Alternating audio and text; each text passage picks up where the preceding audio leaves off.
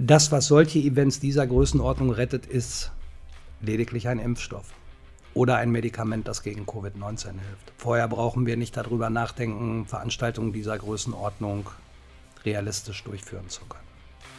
Herzlich willkommen bei einer neuen Folge Hennovators. Heute zu Gast Olli Schulte. Olli ist Produktionsmanager, Fachmeister für Veranstaltungstechnik und hat die Veranstaltung in Hannover über eine Dekade lang hier mitgeprägt. Angefangen von den frühen Tagen bei Hannover Concerts ist er über FFN, den NDR, wo er immer noch tätig ist, ist er zum technischen Leiter von Großveranstaltungen in Hannover geworden, wie dem Maschsefest, dem Feuerwerkswettbewerb, ist für die Ideenexpo da und hat seine Finger in unglaublich vielen ja, Veranstaltungen mit drin. Gerade deswegen ist er für uns ein super interessanter Gast. Derzeit passiert ja einiges. Ähm, die Stadt versucht sich hier so wieder ein bisschen aufzurappeln. Das Herbst Vergnügen ist auf dem Schützenplatz gestartet und wir reden mit Olli über Hygienekonzepte, Möglichkeiten der Rückkehr zu einer gewissen Normalität und den Problemen, mit denen natürlich viele kleinere Firmen und Schausteller zu kämpfen haben. Bevor es losgeht, noch ein Hinweis in eigener Sache. Wir von den Hannovators bieten noch bis Ende Oktober das Startup-Videopaket zum Sparpreis an. Das Ganze läuft so, ihr kommt zu uns, dreht euer Video zu eurem Produkt, zu eurer Idee oder zu eurer Vision und wir machen euch das Video fertig für 599 Euro. Zwei Stunden Dreh sind da mit dabei und die Nachproduktion. Ihr geht nach Hause und habt ein skalierbares Video, was ihr mitnehmen könnt für die Socials, für eure Website, für alle Anwendungsmöglichkeiten. Außerdem noch der Hinweis, dass ihr uns natürlich auch gerne auf YouTube besuchen könnt, falls ihr das gerade nur hört. Wir haben diese Episode auch dort verfügbar, wie die meisten weiteren Episoden. Und ansonsten findet ihr unseren Podcast natürlich auch mit den Infos zu der aktuellen Episode auf hennovators.de. Mir gegenüber sitzt Olli Schulte. Olli Schulte ist vielleicht für viele von den Hannoveranern nicht so ein direkter Begriff, aber er hat in den vergangenen Jahren, fast in der vergangenen Dekade, viele Hannoveraner indirekt glücklich gemacht oder zumindest irgendwie dafür gesorgt, dass sie Spaß haben, weil er nämlich Veranstaltungsfachmann ist und du bist äh, staatlich geprüfter Veranstaltungstechniker und hast Großveranstaltungen wie das Maschseefest, den Feuerwerkswettbewerb, diverse Riesenkonzerte in Hannover mit organisiert, mit aufgebaut und warst ständiger ja, Hans Dampf in allen Gassen, kann man wirklich sagen, um diese ganzen Sachen zu wuppen. Und deswegen nochmal ein herzliches Willkommen an dich, Olli Schulter. Hallo. Schön, dass du da bist freuen uns ganz besonders, dass du den äh, Terminkalender irgendwie so spontan frei machen konntest für uns. Von dir würde ich gerne mal kurz wissen, wie das denn angefangen hat bei dir mit Veranstaltungen. Du bist ja sicherlich nicht irgendwie klassisch da reingekommen, würde ich mal vermuten. Ach, nee, klassisch nicht, aber ähm, ich habe 1986 im Sauerland Abitur gemacht und äh, bin dann ein Jahr auf Reisen gegangen, bin wiedergekommen und hatte immer noch keinen Bock zu studieren. Und äh, dann habe ich mit zwei Freunden im Sauerland äh, einen Bahnhof erworben. Ähm, dieser Bahnhof wurde zu einer Kultstätte der damalig angesagten Punkrockmusik und wir haben im Sauerland eine kleine Oase geschaffen, wo in, mit bürgerlichem Hintergrund der Punkrock trotzdem ein Zuhause hatte und ähm, die Kneipe war dann so erfolgreich, dass tatsächlich viele Leute aus dem Ruhrgebiet gekommen sind, um unsere Independent-Konzerte ähm, anzuschauen. Ähm, dieser Bahnhof, wie das häufig bei solchen Projekten ist, ist dann an diversen Dingen irgendwann ähm, gescheitert. Ähm, ich bin dann 1996 nach Hannover gekommen, habe ein Studium der Germanistik und Politikwissenschaften aufgenommen und habe parallel zum Studium bei Hannover Concerts als äh, Kistenschieber gearbeitet. Und ich sage mal so, der, mein Mentor Wolfgang Besenmar, leider verstorben, Gott hab ihn selig, ähm, hat dann irgendwann ein Auge auf mich gewor geworfen, hatte, glaube ich, das Gefühl, dass ich mehr Potenzial habe, als nur Kisten zu schieben. Und so nahm das Ganze seinen Lauf. Das Studium wurde immer unbedeutender. Ich ging nur noch sporadisch hin. Vorteil war, dass man damals noch für 90 Mark ähm, ein Semesterticket kriegte und eine günstige Krankenversicherung hatte. Deshalb habe ich das Studium auch bis zum 28. Semester, glaube ich, weitergeführt, bis ich dann mit drei Schreiben von der Uni exmatrikuliert wurde und habe mich dann dafür entschieden, den professionellen Weg in der Konzertbranche und in der Veranstaltungsbranche zu wählen. Ja. Hab dann als, also hab dann alle, alle Varianten durchgemacht, war dann irgendwann mal Crewchef, hab dann irgendwann auch mal als Rigger und äh, Scaffolder gearbeitet. Ähm, Scaffolder ist Gerüstbau, ne? Ist, der, ist, ist Gerüstbau und bis man mir dann zugetraut hat, auch mal eine technische Leitung zu übernehmen und so hat sich das dann weiterentwickelt. Wahnsinn. Also man kann schon sagen, einfach hochgearbeitet, ganz klein angefangen. Naja, hochgearbeitet, da bedarf es schon auch vieler Zufälle, um in der Branche mal ein Schrittchen weiterzukommen. Wie gesagt, Glück. ich habe in Wolfgang Besen mal da einen ziemlich starken Förderer gehabt, der natürlich auch in Hannover über ein bestimmtes Netzwerk verfügte, der mich auch andersweitig empfohlen hat und habe dann zwölf Jahre lang fast ausschließlich ja. Hannover-Konzerts gemacht. Kurze Frage noch zu dem Club. Was für Bands sind denn da so aufgetreten? Lüde und die Astros zum Beispiel, die Lolitas, einer der ersten Gig der Depp Jones hat da stattgefunden, so ein Ableger von den Ärzten damals noch mit. Ach was. Okay. Ja, ja. Und so dieses, diese Themen haben wir da abgegrast und äh, es war ein sehr interessanter Club. Mhm. Da hat auch die Polizei öfter mal hingeguckt, so, weil das für das Sauerland sehr ungewöhnlich war, dass sich so komische Gestalten da mitten in den Bergen rumtreiben.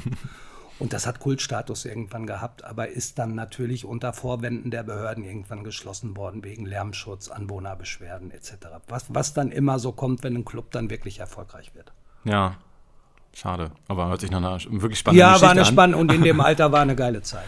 Hast du, hast du, hier in Hannover die Chaos-Tage noch irgendwie mitgenommen, so sag ich mal, aus der einen oder anderen Perspektive? Nee, das, das war zu spät. Ja. Ich habe ähm, die erste 1. Mai-Demo in Berlin 86 mitgemacht als ich auch noch politisch etwas aktiver war. Und ähm, mein Leben hat dann aber eine andere, andere Richtung genommen. Mhm. Mhm. Obwohl die erste 1. Mai-Demo 86 spektakulär war in Berlin. Kann ich mir vorstellen. da war noch einiges auf der Straße. Heute überhaupt nicht mehr denkbar. Ja, also so heute fehlt nicht, ne? mir da auch zum Teil tatsächlich der politische Hintergrund. Ich habe heute, auch wenn ich mir gerade die G20-Geschichten angucke, ähm, so wichtig eine Kritik an den, an den Geschichten von G7 und G20 ist, aber die Demonstrationen sind heute doch häufig geprägt von Leuten, denen es nicht um die politische Aussage geht, sondern denen es lediglich um Wut und Zerstörung ja. geht. Schreien, Hauptsache um Schreien und irgendwie. Ja, ich fand das, fand das schon ein bisschen unglücklich, wie das in Hamburg gelaufen ist. Hm. Ja, das, oh ja, die Bilder haben wir alle noch im Kopf von den brennenden Autos in Straßenzügen in den Wohnungen. Ja, und der, die, die, kleine Kioskbesitzerin irgendwie, der muss ich nicht ihren Kiosk kaputt schlagen, um gegen das Kapital zu demonstrieren. Das, da passten einfach viele Sachen nicht. Ja. Ja, zurzeit passen auch einige Sachen nicht, Olli. Ich habe ähm, ein Zitat von dir gefunden, hast du im Mai gesagt, dass viele deiner Partnerfirmen oder befreundeten Firmen ja, in, in, vier Wochen nicht mehr über Wasser oder sich nicht mehr über Wasser halten können. Und wir haben jetzt äh, ein ganzes katastrophales Jahr erlebt in der Veranstaltungsbranche. Darüber müssen wir ein bisschen quatschen. Wie hat sich die Situation deiner Meinung nach entwickelt? Ist das wirklich so, dass die alle, bei denen die Lichter ausgegangen sind? Also da war meine Perspektive vielleicht etwas zu negativ. Der Bund hat ja und auch das Land haben ja dann relativ schnell unbürokratische Hilfe an den Start gebracht. Das hält im Moment noch einige Firmen über Wasser, bedeutet aber ebenfalls, dass viele Kredite aufgenommen worden sind, Überbrückungshilfe, ähm, Überbrückungskredite. Davon leben die Firmen im Moment noch, immer noch in der Hoffnung, dass wir Müssen irgendwann. Kurz warten, glaube ich. Sorry, dass ich unterbreche, aber wir haben hier leider die große Feuerwehrwache. Wenn wir das jetzt rausschneiden können, dann hoffe ich, dass wir noch mal kurz anfangen können mit den Krediten. Äh, sind ja mit Sicherheit viele auch längerfristig dann in, verschuldet oder haben. Also nochmal, ähm, normalerweise ist das für ein mittelständisches Unternehmen schwierig, schon vier Wochen die Leute weiter zu beschäftigen und überhaupt keine Einnahmen zu haben. Man muss wissen, dass es gerade in der Veranstaltungsbranche in den letzten Jahren einen totalen Hype um technische Neuerungen gegeben hat und das sind weder große noch mittelständische Betriebe in der Lage, sich das alle ein oder zwei Jahre neu zu kaufen sodass diese Firmen häufig bei dem Anschaffen von Material Leasingverträge machen und wenn irgendwer im Moment in der Krise äh, gnadenlos ist, dann sind es die Leasinggeber. Mhm. Die Leasingraten laufen einfach weiter und das hätte, wenn es keine Unterstützung vom Land oder vom Bund gegeben hätte, vielen tatsächlich nach vier, zwei oder drei, vier Wochen, zwei Monaten oder drei Monaten das Knick gebrochen. Jetzt gab es diese Überbrückungshilfen. Die nicht zurückzahlenden sind eher als gering einzuschätzen. Die KfW-Kredite, die gab es, die gab es auch relativ problemlos, aber das bedeutet ja nicht, dass das die Lösung ist, sondern es erhöht, erhöht die Kreditlinie bei den Leuten. Die haben immer mehr Schulden und irgendwann muss man auch diese Kredite zurückzahlen und es wird nicht so sein, dass wir doppelt so viele Veranstaltungen machen, wenn die Pandemie verschwunden ist und das bedeutet, dass äh, die Firmen immer mehr am Tropf der Banken und der KfW hängen und das auch irgendwann zurückgezahlt werden muss. Und Meine Perspektive ist, wenn es nicht bald losgeht, sind auch diese Kredite bald aufgebraucht und irgendwann gibt es auch die nicht mehr. Und ich vermute, dass der März und der April eine große Welle an Insolvenzen in der Veranstaltungsbranche nach sich ziehen wird. Mhm. Und hier reden wir jetzt tatsächlich nur über Firmen, die schon eine bestimmte Größenordnung haben. Und wir reden gar nicht über Künstler, über Solo-Selbstständige, die quasi durch jedes Raster durchfallen, ähm, was an Hilfe angeboten wird. Und diesen Leuten geht es im Moment wirklich, wirklich schlecht. Ich erzähle mal ein Beispiel von einem ja, 31-jährigen Kollegen von mir. Der ist seit elf Jahren einer der besten Tontechniker, die ich kenne. Der hat im Jahr 200 Tage Einsatz gehabt. Der hat zwischen 450 und 600 Euro am Tag gehabt. Und wenn du das zehn Jahre hast, dann hast du auch das Gefühl, ich bin jetzt so am Markt etabliert, dass ich mich traue, mit meiner Frau und mit meinen zwei kleinen Kindern mal ein Haus zu kaufen. Der hat im November ein Haus für 500.000 Euro gekauft. In dem Wissen, wenn er weiter so verdient, kann ich diese Kreditlinie bedienen. dann kam die Pandemie und er hat seitdem keinen Job mehr gemacht.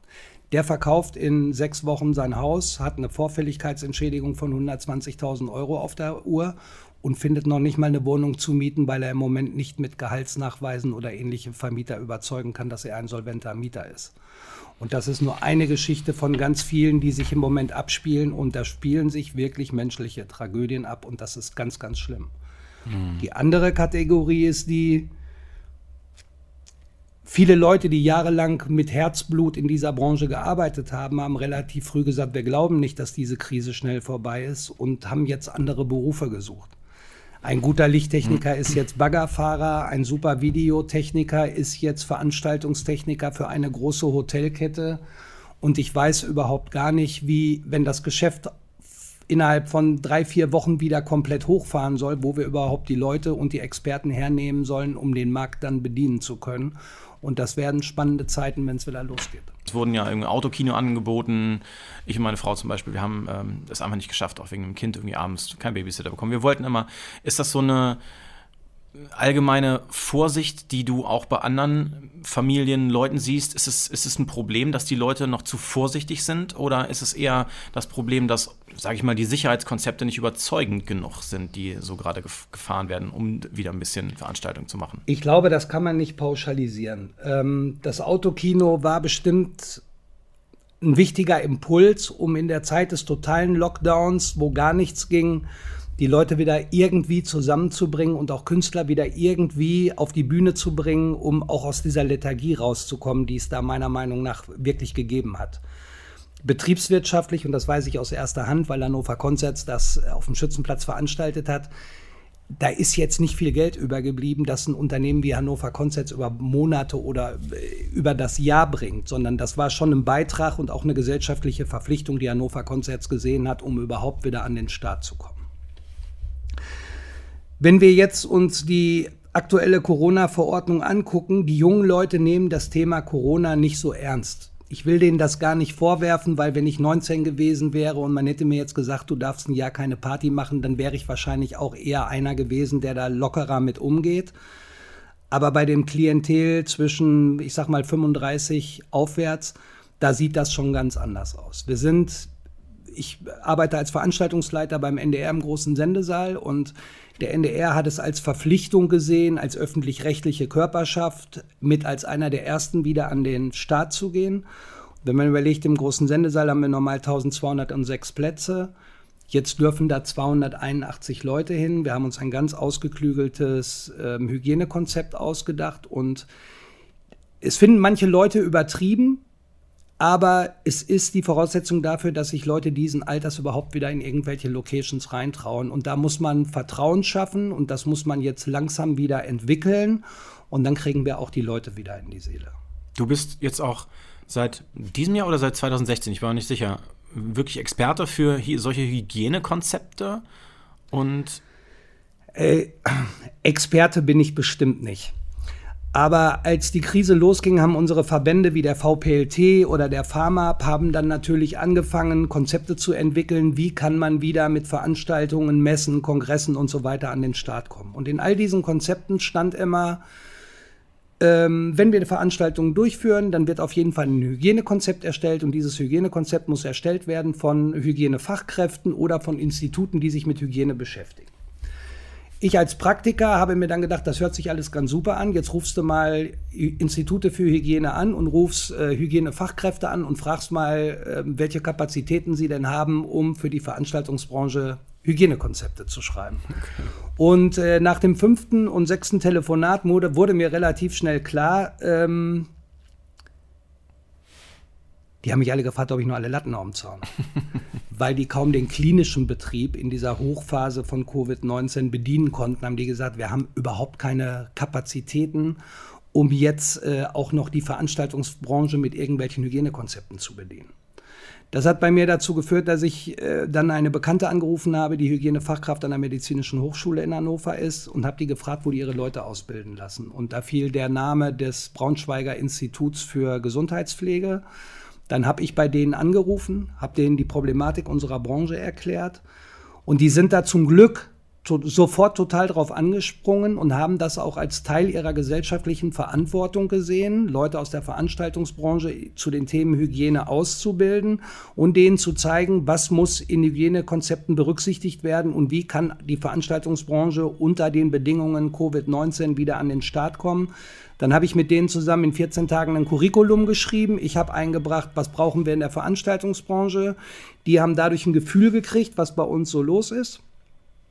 Die haben eingebracht, was Hygiene und so überhaupt bedeutet. Und dann haben wir einen fünftägigen Kurs gemacht. Das war der erste in Deutschland, der Leute aus der Veranstaltungsbranche ausgebildet hat, Hygieneberater zu sein. Und das hilft mir im Moment unheimlich, Veranstaltern zur Seite zu stehen, die unter den Bedingungen der Corona-Schutzverordnung Veranstaltungen machen wollen. Mhm. Ja. Wie siehst du da längerfristig die Perspektive oder mittelfristig, sagen wir mal, wenn du gesagt hast, nächstes Jahr im Frühjahr gehen die viele Insolvenzen wahrscheinlich los. Ähm, kann man jetzt noch irgendwie die Wende schaffen mit vermehrten Veranstaltungen, wenn sie auch noch so klein sein dürfen oder müssen. Was ist so eine, der allgemeine Tenor bei euch in der, in der Branche oder was sind deine Impulse dazu? Ähm, das ist ein schwieriges Thema. Ich gehöre auf gar keinen Fall zu diesen Politikbäschern, sondern ich bin schon der Meinung, jetzt nicht ins, bis ins Detail runtergebrochen, aber dass das grundsätzlich, dass der Umgang mit Covid-19 in Deutschland gut gelaufen ist und das zeigen auch die Zahlen ich verstehe auch, dass gerade die Veranstaltungsbranche, wir müssen uns nur Ischgl und ähnliche Superspreader-Events angucken, dass wir ganz besonders im Fokus stehen und dass es besonders schwierig ist. Ich sage jetzt mal ein Plaza-Festival mit 25.000 Leuten, alle feiern, alle singen mit, alle schwitzen, alle haben sich in den Armen.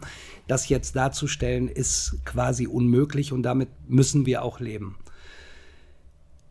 Es ist aber auch nicht so, wie uns versucht, wie uns die Politik gerade versucht zu suggerieren, dass jetzt langsam alles wieder gut wird, weil Veranstaltungen kann man im Moment machen, das macht man aber aus Liebe und aus Liebe zur Kultur und aus Liebe zur Veranstaltung und nicht aus betriebswirtschaftlichen Gesichtspunkten. Nicht zum Geld verdienen gerade. Also man kann im Moment mit Veranstaltungen, so wie sie limitiert sind, keine amtlichen Künstler auf die Bühne bringen und kann das betriebswirtschaftlich sinnvoll nicht machen. Deshalb, da muss man immer unterscheiden. Die Politik pro probiert viel, aber das löst nicht die Probleme unserer Branche. Da muss es einen viel größeren Schritt geben.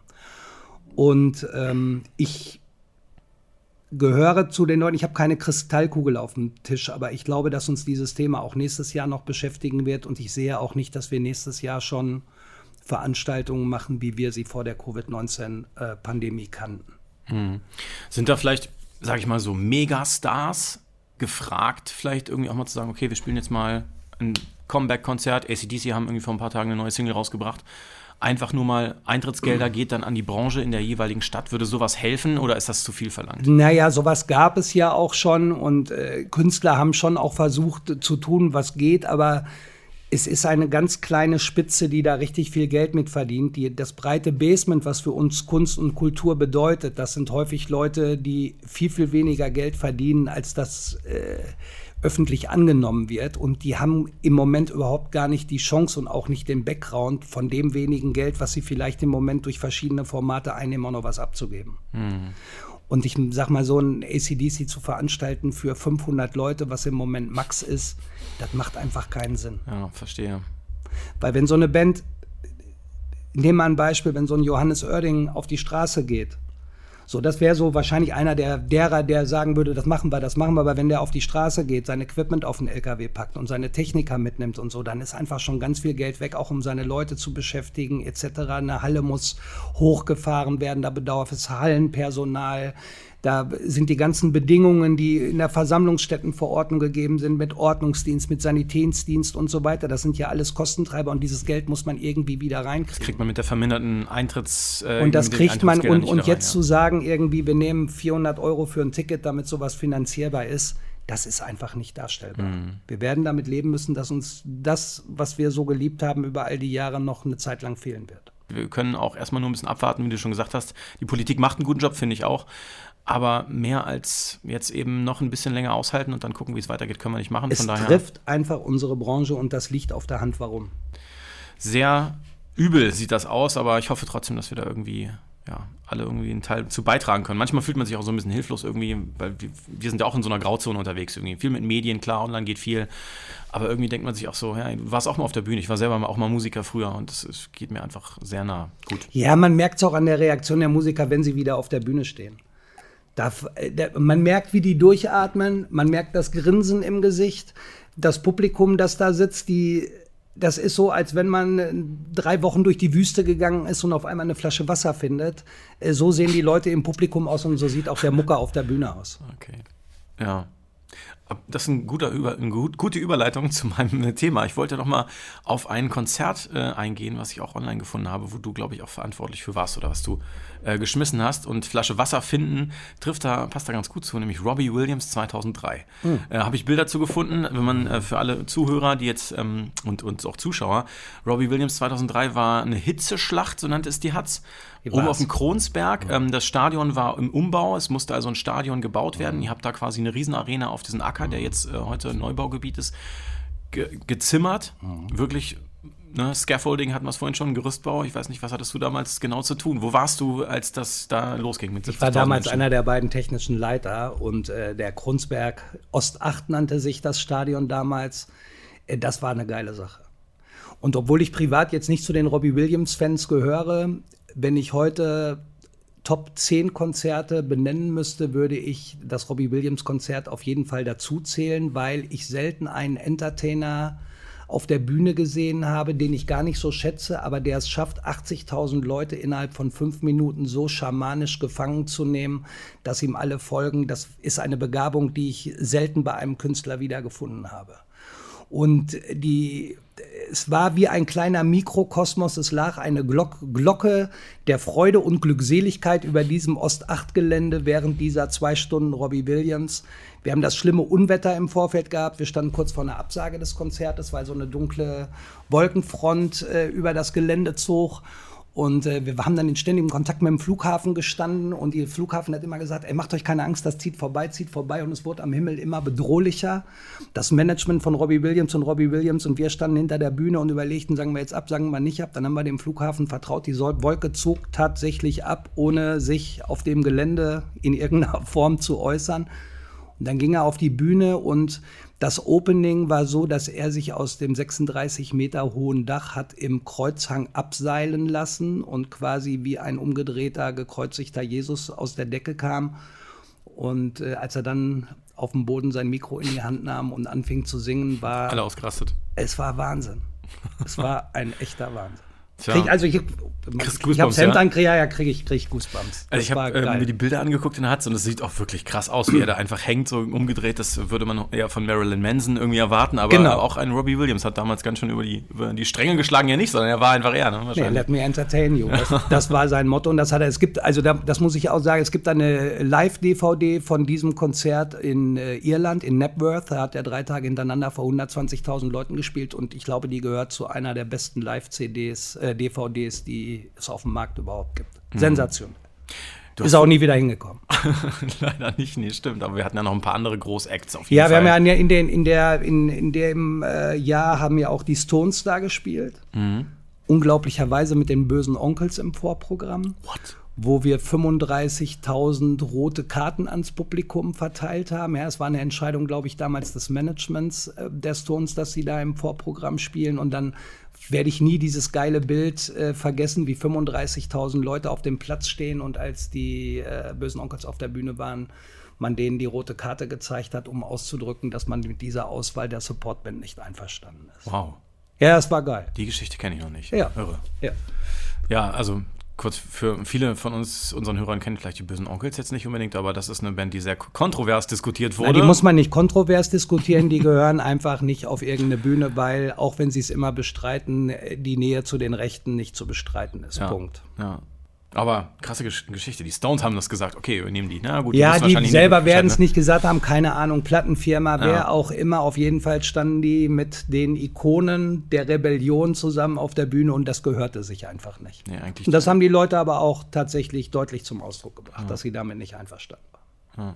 Du hast vorhin erwähnt, dass äh, viele Firmen jetzt neue Technik brauchen oder ähm, anschaffen müssen. Wir wollen noch mal z- kurz zurück zu diesen Leasingraten, die du vorhin erwähnt hast, aber ich wollte eigentlich dahingehend fragen, was ist denn so wichtig geworden über die Jahre hinweg? Was, was braucht man jetzt an neuer Technik oder in den letzten Jahren und was ist so der Unterschied zwischen damals Konzertveranstalten und heute Konzertveranstalten? Was wird von einem erwartet, damit man sowas für das Publikum perfekt Naja, wer, inszeniert? wer seit längerem zu Konzerten geht, der wird die Entwicklung beobachtet haben. Vor, früher hast du ein paar Marshall-Türme auf die Bühne gebaut, dann hast du eine Band auf die Bühne gestellt und äh, ein paar Sechserbars ins Dach gehangen. Das sind so diese alten, klapprigen Metalllampen, wo noch die knisternden Farbfilter vor waren.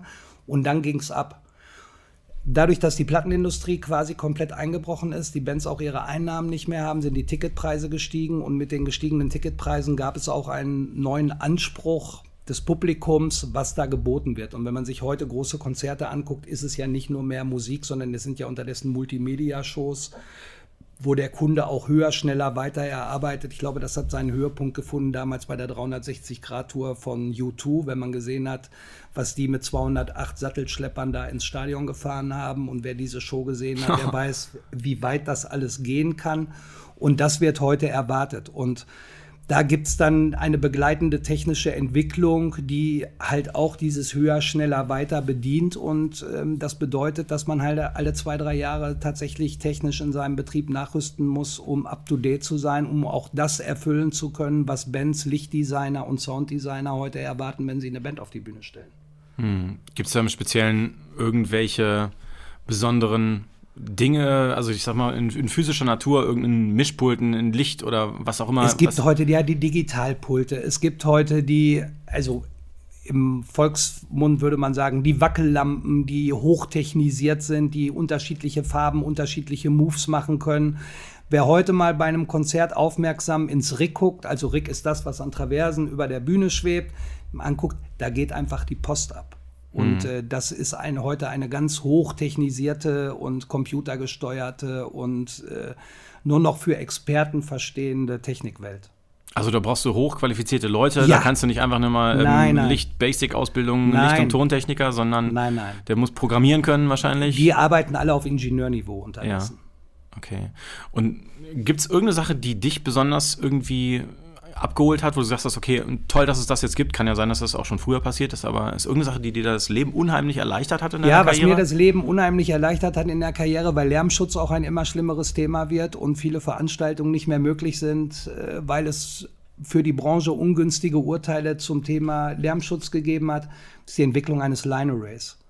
Also wenn wir früher große Boxentürme aufgebaut haben, einfach Kiste über Kiste gestapelt, bis sie so hoch war, dass man nichts mehr oben drauf kriegte, damit es richtig Wumms macht, hat man heute noch zwei filigrane Bananen neben der Bühne stehen, die einen brillanten Sound machen wie im Tonstudio und wo man den Schall gerichtet auf das Publikum lenken kann und nicht mehr die gesamte Peripherie mit beschallt. Und das hat viele Großveranstaltungen wieder möglich gemacht, die unter der jetzigen Gesetzgebung so nicht möglich wären, weil man über Simulationen am Computer genau festlegen kann, wo der Schall hingehen soll und wo er nicht mehr gehört werden soll. Und das war eine technische Neuerung, die der Branche unheimlich geholfen hat, auch in der Nähe von Wohngebieten wieder tätig zu werden.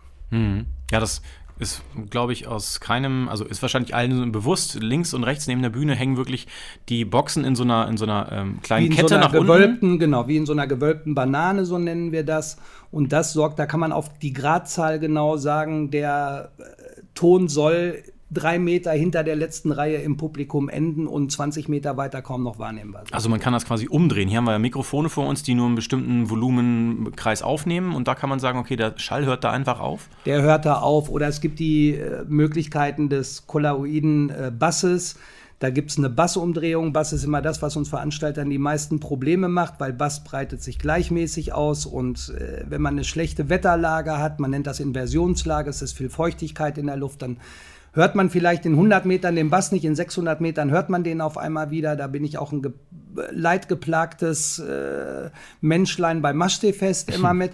Aber man kann heute die Bassausbreitung verhindern, indem man Boxen verkehrt rum übereinander stellt. Dann löscht sich der, der Bass und die Ausbreitung des Basses relativ aus, sodass du auch den nur noch im Nahumfeld bemerkst. Also da haben sich die Techniker in den letzten Jahren unheimlich viel einfallen lassen, um dieses Problem in den Griff zu bekommen.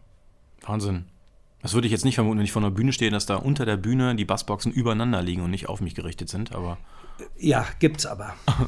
und in manchen, wenn man in manchen Venues ist, also man muss einfach wissen, so große Festivals wie Rock im Park oder Wacken, die sind einfach von Anwohnern bedroht. Es hat äh, vor 13 Jahren ein Urteil in Göttingen gegeben, da gab es das Altstadtfest in Göttingen noch und da hat eine ältere Dame gegen das Altstadtfest geklagt und dann hat es vom äh, Landesverwaltungsgericht hat es ein Urteil gegeben und in dem steht, dass der Schutz eines einzelnen Anwohners höher einzuschätzen ist als die soziokulturelle und wirtschaftliche Wertschöpfung einer Veranstaltung.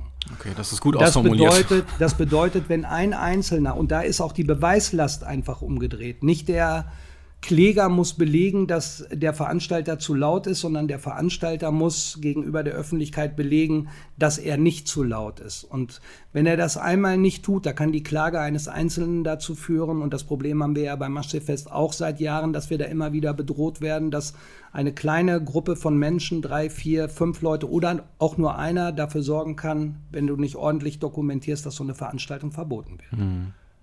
Ja. Du bist ja dann auch nachts während des Maschseefestes der Ansprechpartner. Also bei dir laufen diese Anrufe auf, glaube ich. Du hast mal gesagt, du bist die Mutti des Maschseefestes. Also was also du hast da, gut recherchiert. Was, kommt, was kommen da für Anrufe? Also was, was waren so die skurrilsten Sachen, die jemals irgendwie passiert sind nachts da? Also ich will da jetzt auch die Leute in der Südstadt einfach nicht in die Pfanne hauen. Es, es ist so, ich kann mir schon vorstellen, wenn man 19 Tage lang ähm, da am See wohnt, dass das dann schon irgendwann mal nervig wird. Durch die Bühnenmusik kann es nicht sein, weil wir machen abends um 10 Uhr die Bühnen zu. Am Wochenende dürfen, freitags und samstags dürfen wir bis 11. Aber dann gibt es keine laute Musik mehr. Problematisch ist, 200.000 oder 250.000 Menschen so zu erziehen, dass sie nicht gröhlend vom Maschseefest nach Hause durch die Südstadt gehen oder auch Bierflaschen schmeißen, so das ist einfach schwierig einzuhalten und das ist das, was die Leute nervt, was sie dann sensibilisiert und was dann dazu führt, dass wenn sie mal bei einer schlechten Wetterlage einen Bass bei sich auch nur ein bisschen wahrnehmen, dass sie schon dann schon der Meinung sind, okay. der Veranstalter hält sich nicht an die Spielregeln und ist zu laut. Mhm. Und da gibt es für, es gibt also ein paar Hauptbeschwerdeführer, die ich unterdessen kenne, und die haben meine Telefonnummer, weil auch die Polizei bei so einem Maschseefest natürlich schon im Ausnahmezustand ist und nicht auch noch diese ganzen Patienten verarzten kann, sondern die rufen dann direkt bei mir an und ich versuche denen dann das Gefühl zu geben, dass ich sie ernst nehme und ähm, auch versuche, was an der Situation zu ändern und um einen Interessensausgleich zu finden zwischen Veranstaltung und Ruhebedürfnis der Anwohner. Hm. Was aber, wie man sich vorstellen kann, bei 200.000 Besuchern an einem vollen Freitag oder Samstag nicht immer einfach ja. ist. Ich habe noch eine Zahl gefunden, 23 Kilometer sollst du laufen an so einem Maschsee-Festtag?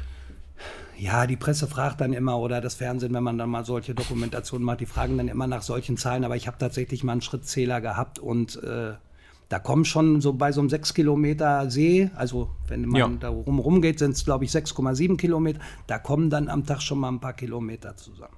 Da muss ich jetzt mal fragen, was für Schuhe du dann trägst. Redbacks tatsächlich. Die Schuhe der Rock'n'Roller und der Veranstaltungsbranche. Das ist ein australischer Steppenschuh, der trägt sich wie ein Socken, okay. ist aber stabil und damit kann man 23 Kilometer machen, ohne Blasen zu kriegen. Also, ja, Gute Werbung auf jeden Fall für diesen Schuh. Ich habe noch nie Super von diesem Schuh, Schuh gehört. Redmax.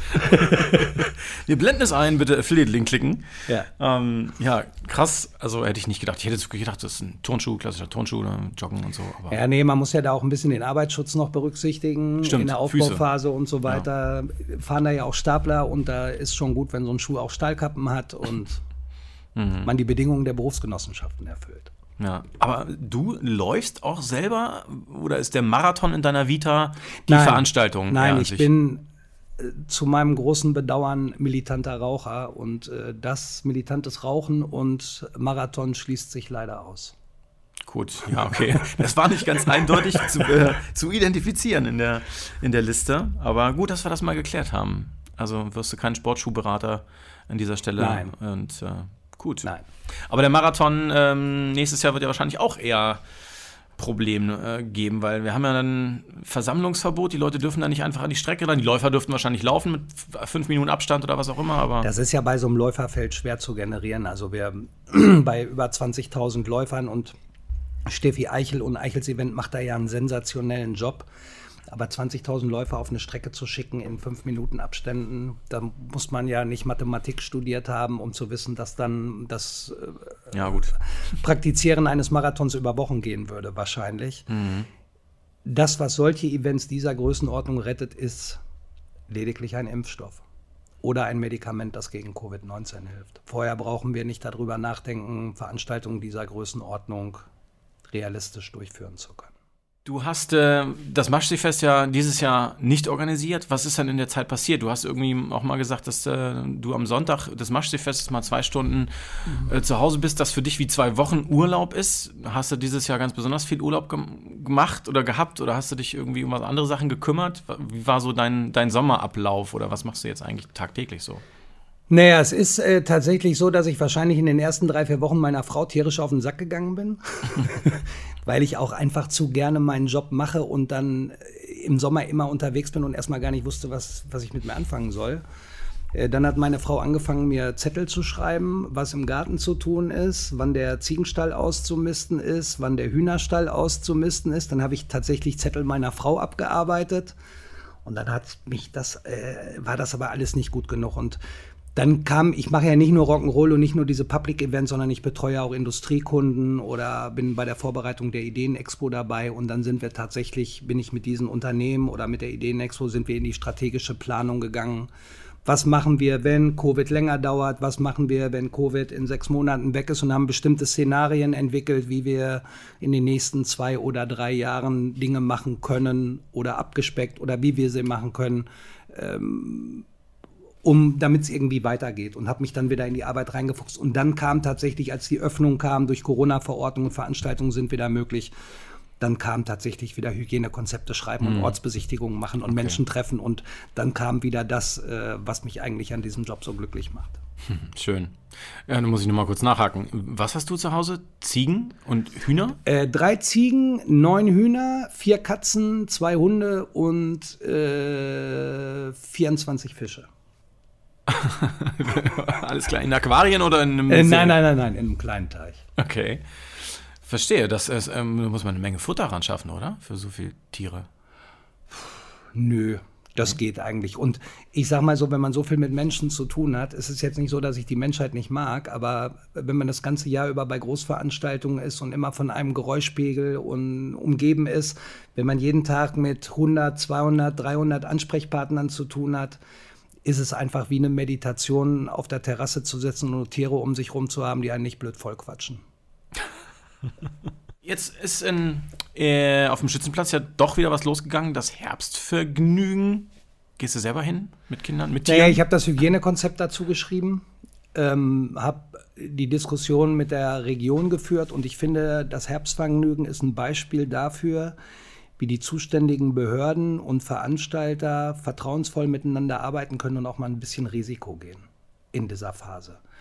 Ähm, für mich sind im Moment die bemitleidenswertesten Menschen tatsächlich die Mitarbeiter im Gesundheitsamt, die personell unterbesetzt sind und wirklich Entscheidungen treffen müssen, wo man selten Freunde findet. Verbieten Sie oder untersagen Sie eine Veranstaltung, haben Sie den Veranstalter auf der Uhr, erlauben Sie eine Veranstaltung und es kommt da zu einer zu einem Spreader, dann sind sie auch verantwortlich. Mhm. Also die können es im Moment eigentlich nicht richtig machen. Und es ist einfach ganz, ganz toll, wie die Schausteller, die auch ein totaler Kollateralschaden dieser Krise sind. Also ich habe ja ein Herz für die Schaustellerei, weil ich diese, dieses Klientel auch spannend finde.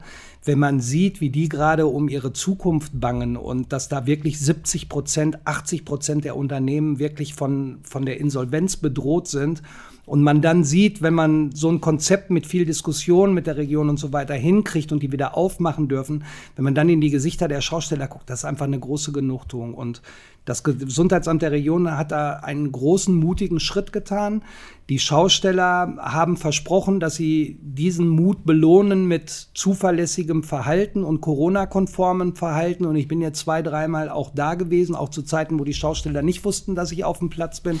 Und die geben sich wirklich alle Mühe, weil sie auch wissen, nur wenn das funktioniert, kann man auch über eine größere Form von Weihnachtsmärkten nachdenken und es ist erstmalig bei so einer Veranstaltung auch leichter Alkohol erlaubt, also jetzt keine, keine Spirituosen, sondern mäßiger Bier- und Weinkonsum. Wenn Leute betrunken sind, müssen sie sofort gehen, aber so, die Region hat den Schaustellern da einen großen Vertrauensvorschuss gegeben und im Moment habe ich das Gefühl, sie zahlen dieses Vertrauen auch zurück. Und wenn das jetzt vier Wochen ohne größere Probleme über die Bühne geht, kann es vielleicht auch ein Beispiel dafür sein, dass bald wieder mehr geht als das, was wir im Moment kennen an Veranstaltungen. Das wäre sehr wünschenswert, glaube ich. Ja. Viele, viele Kinder, äh, ich merke das in meinem Sohnemann, die sind auch irgendwie natürlich irgendwie gehypt von solchen Sachen. Und wenn man dann. Äh, Ach, Mensch, mal wieder ein Autoscooter fahren oder mal wieder auf einem Kettenkarussell sitzen ja. oder so, das, na klar, freuen sich die Kinder da. Ja denen fehlt das auch auf jeden Fall. Wird es denn eine Art Weihnachtsmarkt geben? Oder wird er verteilt durch die ganze Stadt stattfinden? Leider so wie haben wir beide schon... keine Kristallkugel auf dem Tisch, aber ich weiß, dass die maßgeblichen Entscheider gerade Tage, Nächte lang da sitzen, um Konzepte zu entwickeln ähm, die von, sowohl von den Ämtern mitgetragen werden, als auch von den Ausstellern mitgetragen werden. Und ähm, ich bin mir relativ sicher, dass es eine Form von Weihnachtsmarkt geben wird, auch wenn der nicht so aussehen wird, wie wir ihn in den letzten Jahren kannten. Also vollgefüllte Gassen in der Altstadt äh, miteinander vorbeischieben und so, das kann ich mir nicht vorstellen, aber ich bin mir sicher, dass es irgendwas geben wird, was äh, an Weihnachten erinnert. Hm. Vielen Dank für diese wirklich sehr, sehr äh, tiefen Einblicke in die Veranstaltungswelt. Nicht nur in Hannover, sondern auch, ja, es ist ja in jeder Stadt lässt sich das hier ähnlich spiegeln, aber du hast ja mit Sicherheit ähm, da wirklich ein, ein sehr große Aktien drin, dass das auch irgendwie wieder läuft, weil es ja irgendwie deine Leidenschaft. Total. Also, das hat man auf jeden Fall gemerkt. Ja. Olli Schulte, vielen Dank für das Interview hier bei den Hannovators. Dank, Martin. Ja, hat mich sehr gefreut. Ich hoffe, wir ähm, oder die Hannoveraner, die jetzt zugehört haben, sehen dich dann vielleicht auch mal irgendwo auf dem Platz. Und wenn ihr den Mann mit dem Telefon am Ohr seht, dann ist es Olli. Dann könnt ihr Sprecht mich nicht an, dann telefoniere ich gerade. gut, dann komm gut nach Hause. Alles klar, danke. Vielen Dank fürs Zuhören, fürs Reinschalten, fürs Zuschauen an euch da draußen. Wir hoffen, es hat euch gefallen. Wenn dem so ist, dann lasst uns doch bitte einfach eine Bewertung da auf der Plattform, auf der ihr uns gerade hört oder seht. Lasst uns vielleicht auch mal einen Kommentar da auf YouTube, wie euch das Ganze gefallen hat und wie ihr das so aufgenommen habt. Unser Gespräch mit Olli Schulte heute.